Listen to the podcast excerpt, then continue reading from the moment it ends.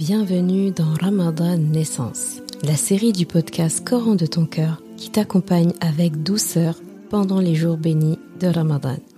Je suis Zeynep, enseignante et éternelle étudiante du Coran. Chaque jour de ce mois béni, du lundi au vendredi, prépare-toi à voyager à travers les histoires de ton Coran, à la recherche de belles leçons de vie pour toi et tes proches. Ramadan Naissance parce que chaque Ramadan est censé être ta renaissance et chaque Ramadan est censé être ta station d'essence. Allah, Allah subhanahu wa ta'ala, il est la base même de toutes les histoires, de tous les récits. Il est à l'origine de ce que nous sommes.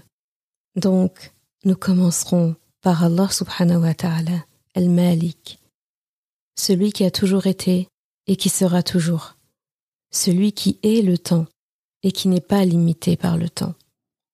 Et en parlant de temps, j'ai une histoire à te raconter, celle de la création, qui te concerne autant que moi, puisque sans elle nous ne serions pas là. Je te propose d'écouter ce qu'Allah subhanahu wa ta'ala a eu à te raconter de cette histoire. Laissons-le expliquer par lui-même. أعوذ بالله من الشيطان الرجيم. بسم الله الرحمن الرحيم. ولقد خلقنا السماوات والأرض وما بينهما في ستة أيام وما مسنا وما مسنا من لغوب. En effet, nous avons créé les cieux et la terre et ce qui existe entre eux. En six jours, sans éprouver la moindre lassitude. Surat Qaf, Aya 38. Cette histoire nous raconte le début de notre histoire. Six jours de création dans lesquels toi et moi figurons. Et si tu plongeais dans le programme de la création qu'Allah subhanahu s'est fait, eh bien tu verrais que à chaque jour il s'est assigné une tâche les montagnes, les animaux, la terre, le mal, le bien, tout a eu sa place dans la création, chaque jour avec une tâche. Et savais-tu que dans ce programme de création des cieux, de la terre et de tout ce qui se trouve à l'intérieur, notre tour est intervenu en dernier. Nombreux hadiths du prophète sallallahu alayhi wa sallam nous enseignent que Papa Adam, le premier homme sur terre, qu'Allah l'ait en sa miséricorde, a été créé le sixième jour, en dernier, un vendredi entre l'As et le Maghrib. Rappelle-toi ce moment privilégié chaque vendredi où Allah subhanahu wa ta'ala réserve un temps où il exauce toutes tes prières, toutes tes invocations. Eh bien, nous avons été créés pendant cet instant-là. Avais-tu déjà remarqué que nous avons été créés en dernier de tout ce processus? Six jours de création pour un robe capable de le faire en une fraction de seconde, en un clin d'œil. Et pourtant, il a pris six jours. Et notre histoire commence en dernier, le sixième jour. C'est ici plusieurs leçons que tu peux cueillir pour ta vie à savoir que, comme tu es le dernier arrivé parmi toute la création, eh bien tu sais que le dernier arrivé bénéficie de toutes les installations avant lui. Le dernier, créé, est celui qui est le plus travaillé. Le dernier arrivé est celui qui a le moins d'excuses pour ne pas faire bien son travail, car il a eu avant lui toutes les dispositions déjà devant lui pour bien faire. Ne dit-on pas également que nous laissons le meilleur pour la fin?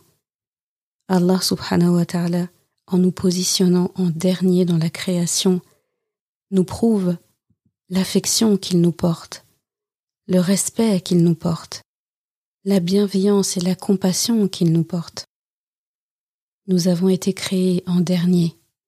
Et c'est devant notre papa Adam qu'Allah subhanahu wa ta'ala a demandé à tous les habitants du paradis de se prosterner en signe de respect, en signe de respect pour Allah subhanahu wa ta'ala devant sa création la plus aboutie, en signe de respect devant la créature qui allait être à l'origine du meilleur des hommes en Mohammed père de la meilleure communauté, la nôtre. La leçon d'aujourd'hui, celle que je veux que tu emportes avec toi, est que les belles choses prennent du temps. Si Allah subhanahu wa ta'ala avait voulu, il nous aurait créés en une seconde. Que dis-je, une fraction de seconde?